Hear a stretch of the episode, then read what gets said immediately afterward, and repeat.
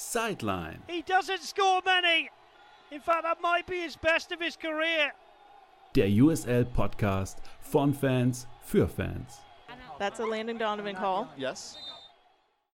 Willkommen zur 36. Folge von Sideline, der USL Podcast.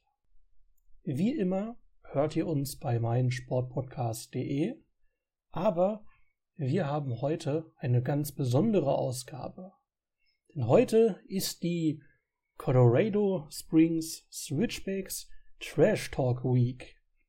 Und für diese besondere Gelegenheit habe ich wie immer Anne mit dabei. Hallo. Wir haben heute nicht viel zu besprechen, was einfach daran liegt, dass die Playoffs immer weiter fortschreiten und damit immer weniger Spiele zur Verfügung stehen. Wir wollen euch zuerst in die Conference Finals der USA Championship mitnehmen und starten mit dem Topspiel im Westen. Der San Antonio FC, das beste Team der Liga, empfing oder hat empfangen, empfangen die Jungs aus Colorado. Und dieses Spiel blieb doch recht lange in Erinnerung. Wie ist es denn dir in Erinnerung geblieben? Liebe Anna? Naja, den Switchbacks ist etwas passiert, was keinem Team gerne passiert. Sie haben selbst dafür gesorgt, dass sie im Internet massiv aufs Korn genommen werden. Völlig zu Recht, muss man aber auch sagen. Und ansonsten, rein vom Spiel her, ist mir in Erinnerung geblieben, dass ich San Antonio technisch in diesem Spiel sehr stark fand. Für mich waren sie auch das bessere Team. Was einfach vor allem daran liegt, dass die Switchbacks in meinen Augen, ich glaube bis zur 64. Minute oder so, vielleicht sogar noch viel später, das erstmal eine wirklich relevante Chance hatten und davor quasi gar nichts. Und äh, San Antonio hat einfach technisch sehr, sehr gut gespielt, hat sich da sehr gute Chancen mit erarbeitet. Ich will nicht zu viel teasern, hat das Spiel dafür aber auch interessant gemacht. Unter dem Aspekt. Ansonsten gab es natürlich auch ein paar unschöne Szenen, über die wir noch sprechen müssen. Vor der Partie war ich tatsächlich sehr gespannt, weil es nämlich die Rückkehr der Switchbacks nach Texas war. Sie hatten jetzt ja zwei Heimspiele gehabt und mussten jetzt schon woanders spielen. Und bevor das Spiel überhaupt angefangen hat, habe ich schon Gemecker der Fans gehört, nämlich, dass sie ja quasi einen Schiri bekommen, der ihnen nicht gewogen ist, weil angeblich wird bei den USL-Spielen immer ein Schiri gesucht, der quasi aus der Nähe kommt oder nicht so weite Anfahrtswege hat. Und das würde ja dann schon von vornherein gegen die Switchbacks sprechen. Wo ich mir dann dachte im Umkehrschluss, wenn das stimmt, warum meckert ihr eigentlich, wenn ihr jetzt gerade zwei Heimspiele in Folge hattet? Dann müssten sie ja bei jedem Heimspiel dafür bevorteilt werden. Ja, deswegen, aber das war etwas kurios, schon vorm Spiel das Gemeckert zu lesen. Aber fangen wir vielleicht mal mit dem Anfang an. Ich muss sagen, ich fand San Antonio am Anfang ein bisschen hektisch. Also sie hatten die ersten 20 Minuten, was Chancen angeht, schon dominiert. Aber ich fand vieles so ein bisschen ungenau, so ein bisschen hektisch vorgetragen, was das Aufbauspiel angeht. Aber da hätten sie schon in Führung gehen können. Wenn die Jungs aus Colorado nicht so ein bisschen Holzhacker gespielt hätten. So ein bisschen ist gut. Eigentlich sind sie mit einer Kettensäge über den Platz gerannt. Was haben sie denn angestellt, liebe Anna? An sich war es vor allem ein Spieler, der mir da aufgefallen ist. Und das ist Galina, der ja vorne für die Switchbacks die Tore machen soll. Und da mehrere Spieler näher kennengelernt hat, um es so zu formulieren. Schon sehr früh in der neunten Minute hat er seinem Fuß, dem Kopf des Verteidigers näher vorgestellt. Die Situation ist nämlich, der Ball ist relativ hoch und der Verteidiger geht natürlich mit dem Kopf ran, Galina dagegen mit dem Fuß. Und was passiert immer in dieser Situation? Er trifft den Kopf mit dem Fuß und sorgt dafür, dass der, dass der Verteidiger erstmal einen Augenblick vor Schmerzen nicht mehr weiterspielen kann. Was ich da schon unmöglich fand, war die Reaktion von Galina, der sich beschwert hat, dass er dafür eine gelbe Karte bekommen hat. In meinen Augen wäre sowas tatsächlich sogar schon rot, weil das kein normales Foul ist, wie es immer mal so passieren kann, sondern sowas kann einfach so schnell so gefährlich werden. Und du kannst damit bei einem Gegenspieler solche Schäden verursachen, die weit über den Fußball hinausgehen. Und der Fuß hat in dieser Höhe nichts zu suchen. Das muss ein Profispieler definitiv wissen. Und wenn, wenn man den Fuß dann doch so hoch macht und jemanden trifft, dann hat man sich nicht über die Karte zu beschweren, sondern dann hat man sich bei dem Gegenspieler zu entschuldigen. Das hat er nicht gemacht. Und in der 20. Minute etwa wieder der gleiche Spieler, der wieder sehr negativ auffällt. In dem Fall ist es ein Rückpass, der zu Farr geht, dem Torhüter von San Antonio. Und Farr hat den Ball schon längst wieder nach vorne getreten. Und dann irgendwann kommt Galina angerannt. Ein bis zwei Sekunden später. Eher mehr, also mehr so zwei, drei Sekunden würde ich schon fast sagen. Und tackelt ihn ordentlich mit der Schulter weg. Wie tackelt er ihn weg? Indem er mit der Schulter den Kopf trifft.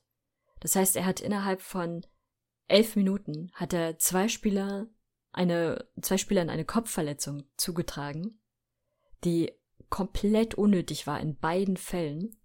Das Doofe in der Situation ist, er hat keine Karte bekommen. Er hätte in dieser Situation gelb kriegen müssen und da er davor schon mal gelb hatte, wäre es gelb-rot gewesen.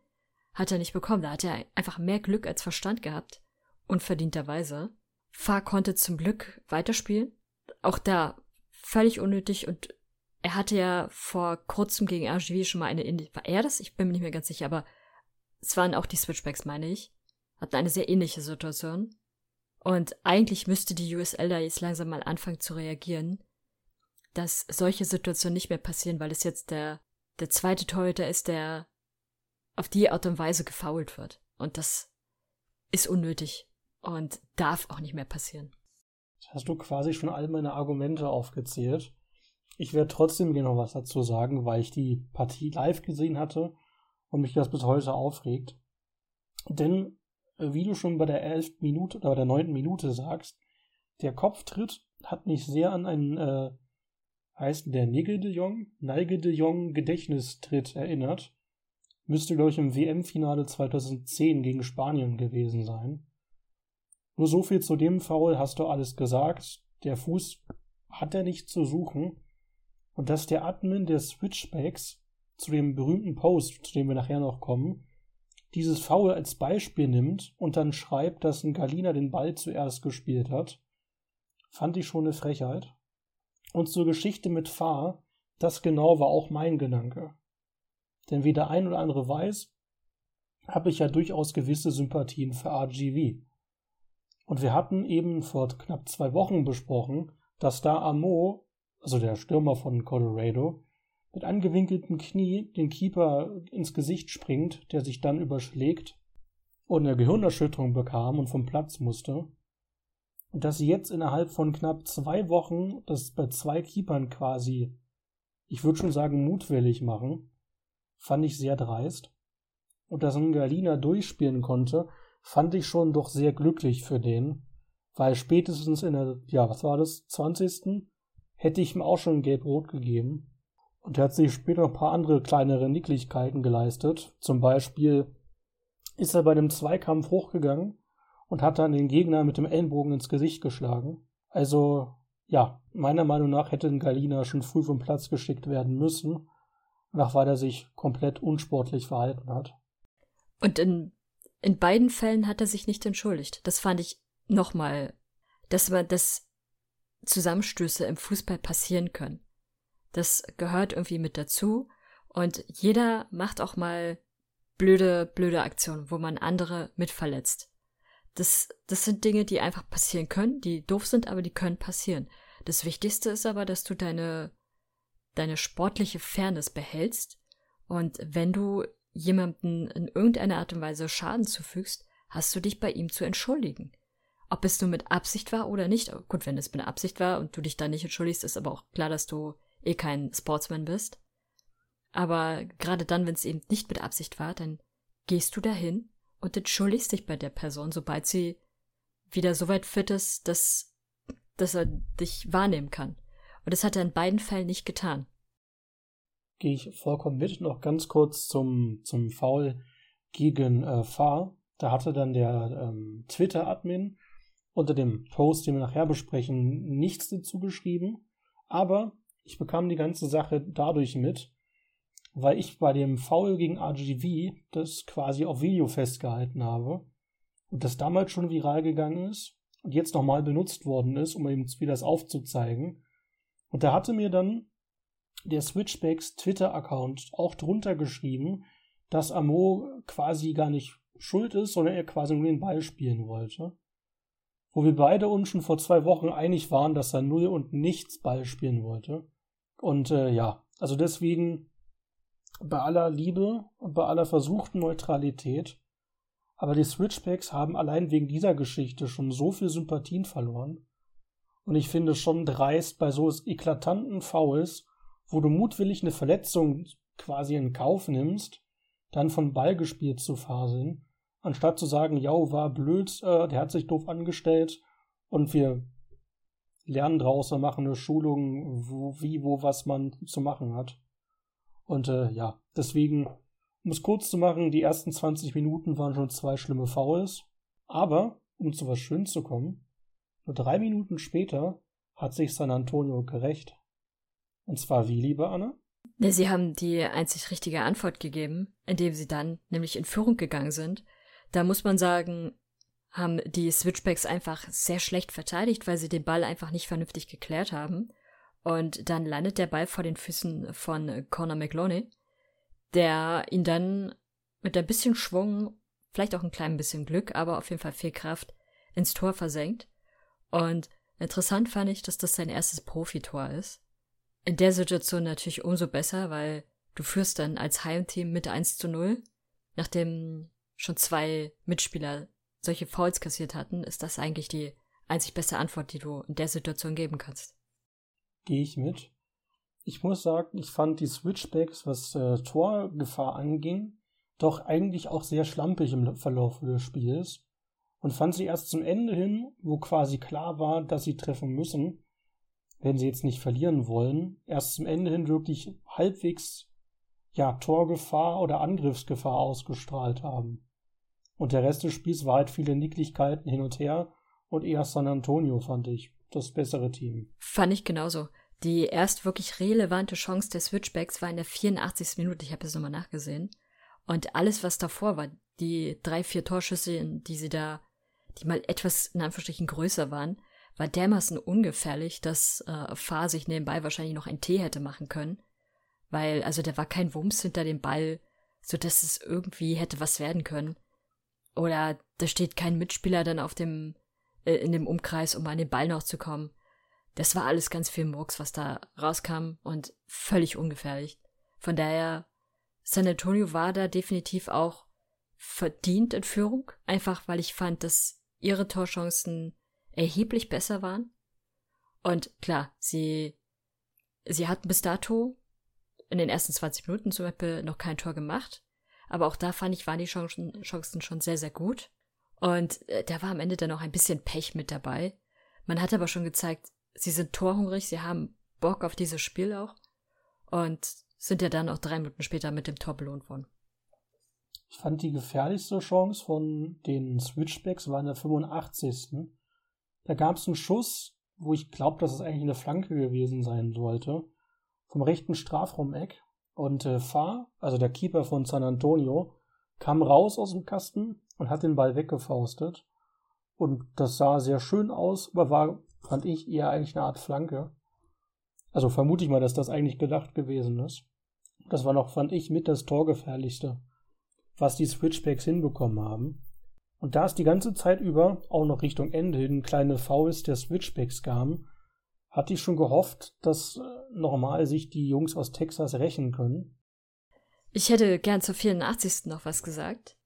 Man, wenn man bedenkt, dass das die erste wirklich relevante Chance der, der Switchbacks war, dann war deren Verhalten dort auch wieder nicht das sympathischste, weil auch da war er wieder so, also klar, die Chance war wirklich die beste, die sie bis dato hatten. Fahr hat sehr, sehr gut gehalten oder beziehungsweise weggefaustet in dem Moment. Und äh, der Ball geht nochmal zurück in den Strafraum und ein äh, Spieler von San Antonio grätscht sozusagen gegen einen Switchback-Spieler mit dazu und sorgt dafür, dass der Ball bei dem vorbeigeht. Und die Switchbacks haben nichts anderes zu tun, als nach einem Elfmeter zu johlen, den sie nicht bekommen haben. Ich habe mir die Szene mehrfach angesehen. Es gab leider keine Kammerperspektive, die es wirklich nahe zeigt. Er hat ihn auf jeden Fall umgehauen, das stimmt. Es sieht aber in meinen Augen so aus, als wäre vorher der Ball gespielt worden. Und da die Switchbacks ja auch gerne damit argumentieren, ja, der Ball ist ja gespielt worden, kann man in dem Fall da nicht von einem Elfmeter reden. Und verdient gewesen wäre er definitiv auch nicht. Dann gab es eine sehr lange Nachspielzeit, und zwar zehn Minuten. In den letzten Sekunden des Spiels gab es noch ein Tor. Das war jetzt kein Tor des Jahres, aber doch sehr erlösend. Einfach formuliert, die Switchbacks hatten einen Angriff, der Ball von ihnen wurde verloren und ging zu San Antonio. Ein Spieler nimmt den Ball aus der eigenen Hälfte und läuft damit in Richtung des gegnerischen Tores, lässt ein, zwei Verteidiger aussteigen, passt dann quer zum mitgelaufenen Patinho, der den Ball nur noch reinschieben muss. Und das war dann das 2-0 in der 120, äh, in der 110. und damit auch dann das entscheidende Tor zum 2-0 Endsieg oder äh, Endergebnis. Ich fand, das war durchaus verdient und auch wirklich in dem Moment ein Brustlöser, weil halt eben die Switchbacks zum Ende noch ein bisschen Chancen hatten und ich ein bisschen Angst hatte, dass irgendein Ball reingeduselt wird.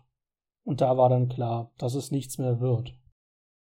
Absolut verdient, fand ich. Also San Antonio war die bessere Mannschaft, hatte die bessere Chancen und auch so vom Verhalten her haben die Switchbacks das einfach nicht verdient. Von daher geht es klar an San Antonio. Jo.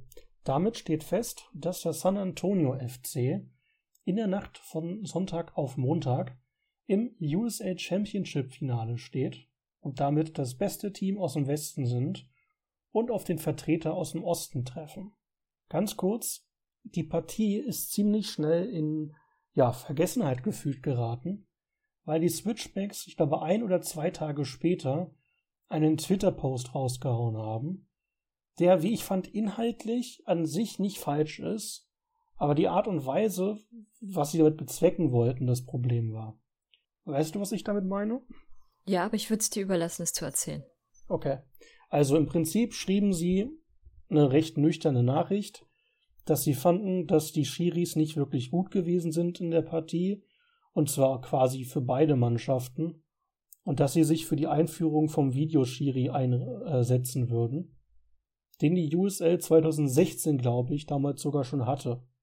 An sich, finde ich, kann man damit durchaus mitgeben, weil wir hatten ja auch schon oft genügend das Gesprächsthema, dass der Schiri oft doof war oder es teilweise seltsame Karten gab. Ich denke dann gefühlt hier zweite Karte der Red Bulls 2. Man hat schon schnell gemerkt, dass sie das nicht ohne Grund geschrieben haben und dass sie dann unter ihrem eigenen Twitter-Post gefühlt 50.000 Fouls von sich selbst genommen haben, um das quasi als Beispiel zu nehmen. Bei den meisten relevanten, die wir auch beschrieben haben, meinten, das war Ball gespielt oder das war keine Absicht, hat dann schon ziemlich viel, ja, Verwunderung gesorgt und dafür gesorgt, dass sich die Social Media, ja, Teams von Profiklubs und Fans das doch sehr schnell als äh, Parodievorlage genutzt haben. Ehrlich gesagt muss man auch sagen, das ist nicht nur ein wirklich dummer Move, sondern auch das ist, finde ich, ziemlich unsportlich, da zwei Tage später dann auf so eine Art und Weise nachzutreten. Und vor allem auch die Argumentation zu fahren, ja, das war keine Absicht. Absicht ist völlig egal. Wenn du jemanden faulst, dann faulst du ihn und dann musst du mit der Strafe leben. Und also, ich habe es gesehen und fand es einfach nur frech. Ich glaube, das fanden auch die anderen Teams sehr, sehr frech, weil sie ja auch entsprechend reagiert haben und das waren auch unterschiedlichste Teams aus unterschiedlichsten Ligen. Zumindest aus dem USA-Kosmos habe ich da so einige gesehen. Und mein persönlicher Liebling war äh, Forward Madison, die im Prinzip war immer gleich aufgebaut. Es war immer exakt so aufgebaut wie das Statement von den Switchbacks, also ein schwarzer Hintergrund, weiße Schrift und oben kommt das Logo vom Team hin und da schreibt man halt irgendeinen Quark dahin. Die, die Switchbacks haben sich äh, so ein bisschen bei ihren Fans entschuldigt und haben das haben quasi so eine sehr ähnlich den Text genommen, nur halt da abstrakte Sachen reingeschrieben und haben es damit ganz gut auf die, auf die Schippe genommen, fand ich. Hattest du denn von all den Sachen einen Liebling? Auch das von Forward Madison, das habe ich auch retweetet, weil das am lustigsten gewesen ist. Ja, und ansonsten kann man nicht viel, finde ich, dazu sagen, weil, wir haben es schon gesagt, das Team ist leider echt dreist geworden bei den Fouls. Man hat nie wirklich das Gefühl gehabt, dass ihnen das leid tut oder sie irgendwie ja was daraus lernen. Und dann eben noch die Dreistigkeit haben, bei diversen schlimmeren Sachen dann noch so zu tun, als wäre es kein Foul gewesen. Vor allem bei der Geschichte mit RGV, wo der Spieler mit Gehirnerschütterung vom Platz musste, hat doch für sehr viel Frust gesorgt. Und ich bin ganz ehrlich, das Team hat es auch verdient. Also wer zum einen extrem unsportlich ist, zum anderen selber nicht gebacken bekommt, eine gute Leistung zu zeigen und dann quasi nach dem Spiel meint, ja, da waren halt komische Schiri-Entscheidungen, weswegen wir nicht gewonnen haben. Also ganz ehrlich, äh, ja, ihr habt die Off-Season auch verdient und steht zu Recht nicht im Finale. Ja, so ist es. Dann würde ich sagen, machen wir ein kleines Päuschen und dann geht es zurück in den Osten, denn da haben wir das eigentliche Topspiel zwischen Tampa Bay und Louisville für euch. Aber erst gleich. Schatz, ich bin neu verliebt. Was? Da drüben. Das ist er. Aber das ist ein Auto. Ja, eben. Mit ihm habe ich alles richtig gemacht. Wunschauto einfach kaufen, verkaufen oder leasen. Bei Autoscout24. Alles richtig gemacht. Willkommen zurück zu Sideline, der USL Podcast. Vom Westen geht's in den Osten und da gab es die Partie schlechthin, die man fast immer hat, wenn es um das Eastern Conference Final geht. Und zwar Louisville gegen Tampa Bay. Louisville hat das Kunststück geschafft, in ihrer achten Saison zum achten Mal im Conference-Finale zu stehen. Und sie hatten ihre Nemesis aus Florida, Tampa Bay Rowdies, zu Gast. Auf dem Papier eigentlich eine super Partie. Wie ist es denn gelaufen, Anne? Langweilig. Viel mehr gibt's dazu eigentlich nicht zu sagen. Das war eine wahnsinnig unspektakuläre Partie. Ich habe wirklich ein bisschen Mitleid mit der Person aus der USL, die da die Highlights für YouTube und Co. fertig machen muss. Weil da musste man schon ganz schön lange suchen, um da mal Highlights zu finden, um da auf so roundabout vier Minuten zu kommen. Und ich weiß nicht, also das erste wirkliche Highlight, was man so sagen könnte, ist ein, ein Tor, was dann aber kein Tor ist, in der 35. Minute. In dem Fall sind es die Tampa Bay Rowdies, die vermeintlich mit 1 zu 0 in Führung gehen, aber die Fahne ist sehr, sehr schnell oben, weil abseits war es auch sehr eindeutig und äh, von daher gibt's da keine Diskussion. Und die nächste größere Chance ist für ein anderes Team sozusagen, also für Louisville, dann in der 75. Minute dazwischen, ist ganz viel Quark und ganz viel nichts Relevantes. Und Louisville, äh, ja, macht das an sich nicht schlecht, wird aber dann in letzter Sekunde nochmal gehalten. Aber das ist wenigstens mal noch so ein kurzer Spannungsmoment. Ist ja auch für den Torwart manchmal wichtig, dass er dann kurzzeitig doch was zu tun bekommt. Weil wenn die ganze Zeit nur Kohlebälle ankommen, dann ja, ist das Risiko, dass man nicht mehr konzentriert genug ist, da. Von daher ist dann so ein Schuss mal ganz, ganz sinnvoll. Aber es passiert halt echt nicht so viel. Und ein Spieler dachte sich dann wahrscheinlich auch, ich habe gar keinen Bock mehr auf diese Partie und ich möchte jetzt gehen. Und äh, schlägt deshalb, Bone war es, glaube ich, in, ins Gesicht.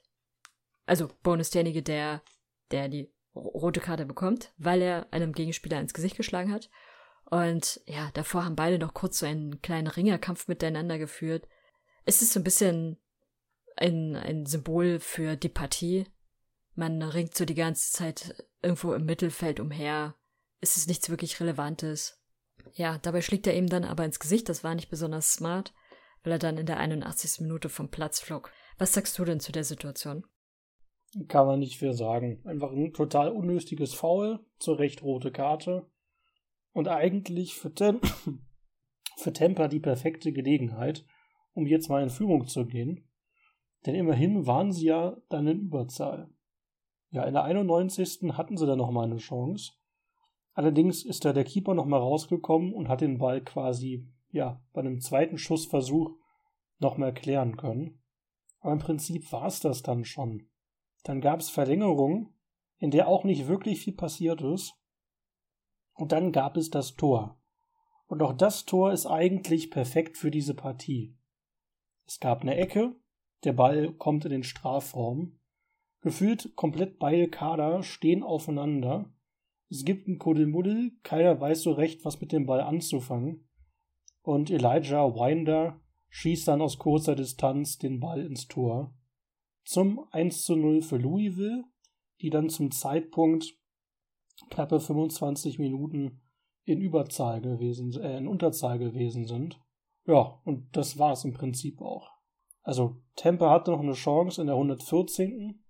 wo Lucky Kosana aus kurzer Distanz den Ball übers Tor jagt. Das war's. Eine schrecklich öde Partie, die eigentlich zu einer echt guten Fußballzeit gelaufen ist. Also der Nacht von Samstag auf Sonntag um 0.30 Uhr ist verhältnismäßig günstig zeitlich gelegen zu den meisten anderen Spielen. Aber diese Partie war echt langweilig. Also ich bin teilweise weggenickt und hatte dann meiner wundervollen Podcast-Co-Hostin auch bei äh, ja, privat geschrieben, dass diese Partie eigentlich eine Beleidigung für jede Gehirnzelle ist, wenn wir die für euch schildern müssen. Und ich stehe zu diesem Fazit. Denn beide Teams haben in den Conference Halbfinals schon nicht gut gespielt. Also Tampa gegen Memphis und Louisville gegen Pittsburgh. Und das war ja genauso erbärmlich. Also, um es kurz zu machen, einem Conference Final nicht würdig. Bei aller Liebe. Also ganz so schlimm, wie, wie, wie du es zusammengefasst hast, würde ich es jetzt nicht sagen. Aber es war in der Tat eine sehr langweilige Partie. An sich ein quasi innerhalb der regulären Spielzeit 0-0 heißt ja immer, beide Teams haben keinen Fehler gemacht. Was ja an sich eigentlich das Ziel ist, dass du als Team keinen Fehler machst. Für den Zuschauer aber natürlich richtig doof ist. Und ja, am Ende hat dann das eine Tor einen erlöst. Ich hatte schon damit gerechnet, dass es ins Elfmeterschießen geht. Von daher war das dann, ja, was dann für alle erlösend und gut, dass, dass es das eine Tor wenigstens noch gab. Allerdings trifft Louisville jetzt auf San Antonio, die ich einfach deutlich stärker einschätzen würde zurzeit. Gerade dann, wenn sie wieder so technisch spielen, wie sie es jetzt in der letzten Partie gemacht haben und sich da auch nicht von Unsportlichkeiten, wobei Louisville ist mir da nicht groß zu aufgefallen, ähm, auch nicht runterkriegen lassen. Von daher könnte das vielleicht sogar eine ziemlich deutliche Partie dann werden. Dort werden auf jeden Fall Tore fallen. Da gehe ich mit, denn wir reden vom großen Finale. Eine der beiden Mannschaften wird dann die Meisterschaft in den Händen halten. Und die ist in der Nacht von Sonntag auf Montag um 2.30 Uhr deutscher Zeit. Also nicht sehr günstig gelegen, finde ich eher blöd. Auch halt für die, für die Fans, wenn, weil sie Sonntagabend dann im Stadion hocken müssen. Und vor allem für die Auswärtsfans jetzt nicht gerade günstig ist, mal eben nach Texas zu fahren, wenn sie quasi am nächsten Morgen wieder zur Arbeit müssen. Aber ansonsten hoffe ich auf eine gute Partie, glaube aber auch, dass San Antonio das Ding locker gewinnen wird. Denn klar, Louisville hatte über 70 Punkte, spielt an sich guten Fußball. Wenn die also wieder in ihrer Normalform sind, gibt's ein Top-Fußballspiel. Aber nach den letzten zwei Spielen, von denen glaube ich aktuell irgendwie nicht dran. Und das war so stellenweise so öde, dass ich da wirklich an den hohen Sieg von San Antonio glaube. Mit Blick auf deren Skandelchen in der Saison mit dem Yates Report oder den seltsamen Sponsoren hoffe ich auch wirklich auf San Antonio, dass die das Ding machen und Louisville dann vielleicht auch mal was machen muss, vorstandstechnisch.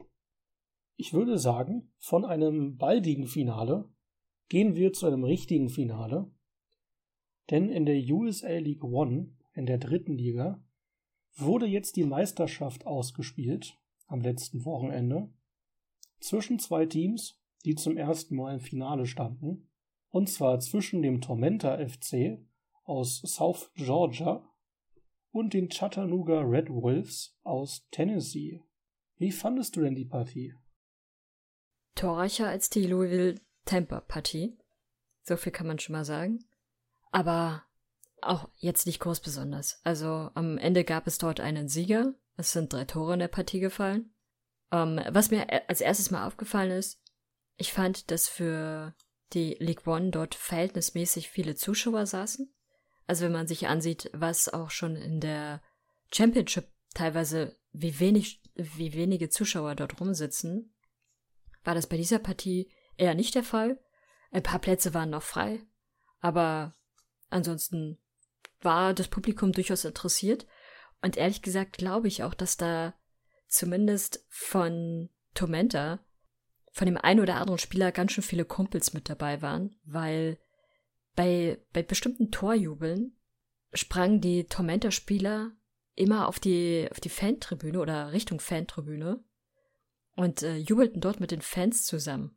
Tormenta hat zwei Tore gemacht und bei beiden war es der Fall gewesen, dass sie dann zu den Fans gelaufen sind und beim ersten Tor wurde mit ihnen eingeklatscht und beim zweiten Tor ist der Torschütze wirklich auf die Tribüne mitgesprungen und hat da mit den Fans zusammen gejubelt. Das wirkte ein bisschen so, als wenn das seine Kumpels sind. Fand ich ein bisschen kurios zum, zum Ansehen. Aber die, die Tore an sich fand ich waren jetzt nicht großartig bemerkenswert. Das erste Tor war ein Elfmeter, nachdem wirklich wahnsinnig schlecht verteidigt wurde und der Angriff durch ein Foul unterbunden wurde. Aber ja, da fand ich es wirklich auch ganz niedlich, wie er dann über die Bande zu den Fans ist und dann einklatschte. Dann gab es aber in der 47. Minute einen Freistoß für die Red Wolves. Und dort war es dann das klassische Freistoß, Kopfball und das Tor. Heißt 1 zu 1. Und die Partie stand sozusagen wieder am Anfang. In der 82. Minute dann fand ich, war das schönste Tor der Partie. Einfach weil die, die Ballannahme vom Vorlagengeber wirklich sehr, sehr schön war. Er nimmt den Ball an, dreht sich nochmal um die eigene Achse und macht dann den Querpass auf Roberts. Der macht das Tor und er ist dann auch derjenige, der auf die Tribüne springt und mit seinen Boys dort feiert. War, war irgendwie ganz niedlich anzusehen. Aber am Ende, ja, war es das auch das Ergebnis und ich fand, war in Ordnung. Ja, lässt sich eigentlich ganz gut zusammenfassen. Also war in Ordnung, finde ich eine perfekte Beschreibung. Weil, wie du schon sagtest, die Tore waren nicht sonderlich spektakulär. Aber Sterling, der ja eben, glaube ich, der beste Torschütze gewesen ist der Liga, oder einer der besten, hat mal wieder doppelt getroffen. Und in der Hinsicht passte das schon. Es gibt jetzt noch eine, ja, mittelgute Nachricht. Wir hatten ja vor einigen Folgen besprochen, dass bei Chattanooga der Trainer suspendiert worden ist, nachdem es da eben Vorwürfe zwecks verbalen Missbrauch gegeben hat, die ja auch von der Liga und dem Club nochmal aufgearbeitet worden sind. Und jetzt hat der Club bekannt gegeben, dass eben sich die Wege von Trainer und vom Club trennen. War, glaube ich, keine Überraschung in dem Sinne, nur dass es eben so lange gedauert hat. Wir hätten noch ein Ergebnis nachzutragen, denn die Nisa die ja quasi auch eine dritte Liga ist in den USA, haben wir des Öfteren so ein bisschen behandelt. Und die hatten jetzt auch ihr großes Meisterschaftsfinale. Da haben die Michigan Stars gegen Albion San Diego gewonnen. Auch eine eher langweilige Partie. Es gab da das 1-0 nach einer Ecke und das noch so gern nachgetragen. Aber damit wir die Partie nicht ganz oder den Podcast nicht ganz mit guter Laune verlassen, haben wir noch einen kleinen Transfer, wo ich jetzt äh, die Meinung meiner geschätzten Podcast-Kollegin haben möchte. Denn ein Spieler, der auch, glaube ich, zum mit Talent des Jahres nominiert worden ist, der bei Tampa ausgeliehen worden ist, ist jetzt in die MLS gewechselt. Na, nicht ganz. Er ist nicht bei Tampa ausgeliehen worden, sondern er ist an Tampa ausgeliehen worden, weil er hatte einen Vertrag bei den New York Red Bulls. Und er kommt ja ursprünglich dort aus der aus der zweiten Mannschaft, hat dort in der USL ja auch schon für die Red Bulls 2 gespielt. Dann hat er seinen MLS-Vertrag bekommen. Ich glaube, Anfang diesen Jahres war das gewesen. Und man hatte sich dann entschieden, ihn erstmal, damit er noch mehr Spielzeit bekommt, an die äh, Tampa Bay Rowdies zu verleihen. Dort hat er sich ja durchaus bewährt. Und ich habe mich schon gefreut, ihn dann jetzt in der nächsten Saison mit bei den Red Bulls 1 zu haben, in der MLS, weil Wer hin und wieder den MLS-Podcast hört, weiß, dass ich ein bisschen an den Stürmern zweifle, die, die dort im Kader der ersten Mannschaft sind. Darunter Tom Barlow, der ja ursprünglich auch von den Rapids 2 kam und auch durchaus verheißungsvoll war, zuletzt aber nicht das tat, was er als vor allem Mittelstürmer machen sollte, nämlich Tore schießen. Und auch ein Patrick Klimala, der ebenfalls meistens als Mittelstürmer fungiert, auch nicht besonders überzeugt. Deswegen war meine Hoffnung auf Jake LeCava. Allerdings fand jetzt vor kurzem der MLS Expansion Draft statt, der immer dann stattfindet, wenn ein neues Team in die MLS kommt. Und bei diesem Expansion Draft dürfen die Teams die wichtigsten Spieler, also eine gewisse Anzahl von Spielern, dürfen sie schützen. Außerdem gibt es weitere Funktionen sozusagen, in denen Spieler geschützt sind, also zum Beispiel Homegrown Player, also Spieler, die aus der Akademie kommen und aus der Umgebung kommen, die sind automatisch geschützt. Da will man nicht, dass sie schon im frühen Alter sozusagen dann den Club wechseln müssen. Und noch ein paar andere Bedingungen gibt es, dass ein Spieler geschützt ist. Du kannst aber nicht alle Spieler deines Kaders schützen, sondern ein paar bleiben frei. Das ist bei Jake LaCava der Fall gewesen, der leider im Gegensatz zu Tom Barlow nicht geschützt wurde. Und das war ein Riesenfehler, in meinen Augen, weil Jake LaCava wurde von St. Louis, die in der nächsten Saison in die MLS kommen werden und deswegen diesen Expansion Draft hatten, ausgewählt. Er wird aber nicht in St. Louis spielen, sondern er ist sofort getradet worden zu Inter Miami. Inter Miami hat St. Louis dafür 150.000 Dollar gezahlt und hat LeCava dann jetzt künftig im Kader. Ob er da tatsächlich spielen wird oder ob er dann wieder an irgendein MLS Next Pro Team verliehen wird, das wird sich erst noch zeigen. Ich bin allerdings überhaupt nicht begeistert von diesem, von diesem Transfer. Einfach, weil A, ich hoffte, dass er bei den Redbirds spielen kann und da dann überzeugen kann. Und B, ist es natürlich umso schmerzhafter, wenn dir ein Spieler weggenommen wird, damit er dann sofort weitergetradet wird. Also das ist quasi völlig, völlig sinnloser Expansion-Pick gewesen, der ziemlich ärgerlich ist. Am Ende profitiert jetzt Miami davon. Hoffen wir mal für ihn, dass sie, dass sie ihn richtig nutzen. Gehe ich mit. Ich hatte mir ja kurz angeguckt, wie viele Leute auf seiner Position spielen bei Miami. Da sind schon ein paar, die da spielen, auch Stammspieler und Erfahrene dabei. Aber vielleicht wird er ja ein bisschen eingewechselt, weil die Saison ist ja lang und wenn man mit drei Spitzen spielt, kann das ja durchaus ein bisschen leichter sein mit dem Rotieren, als wenn man jetzt nur mit einem einzigen Stürmer spielt. Aber ich war vom Wechsel auch nicht begeistert. Da hätte ich ihn lieber nochmal bei Tampa gesehen, eine zweite Saison. Oder vielleicht doch wirklich für die erste Mannschaft der Red Bulls. Selbst für St. Louis hätte ich ihn gern gesehen, weil die halt durchaus interessant werden können. Aber bei Inter Miami, ja, ich weiß nicht. Also meine Theorie ist, dass er vielleicht insgeheim jetzt Florida so geschätzen gelernt hat durch Tampa, dass er jetzt quasi auch sich in Miami irgendwie wohlfühlt familiär. Aber ansonsten, ja, bin ich kein Fan von. Da sind wir uns einig. Die USL nähert sich dem Ende. Denn die League One ist durch, die USAW ist durch, die League Two ist durch und die USA Championship geht an diesem Wochenende auch zu Ende. Also diese Saison. Wie gesagt, wir haben dann Sonntag Nacht auf Montag 2.30 Uhr das Finale. Es läuft wie immer kostenlos auf YouTube. Schaut sich gerne an. Auch im Real Life möglich, wenn ihr die Zeit lieber mit Schlafen verbringen möchtet. Aber das schon mal als Vorwarnung. Denn wenn die Saison vorbei ist, ist die Off-Season. Und wenn ihr irgendwelche Gesprächsthemen habt, die, die wir gerne bequatschen wollen, wenn ihr Fragen habt oder Sachen habt, die ihr gerne besprochen haben möchtet, schreibt sie uns gerne über die bekannten Wege. Denn ja, die Off-Season muss ja auch thematisch irgendwie quasi befüllt werden.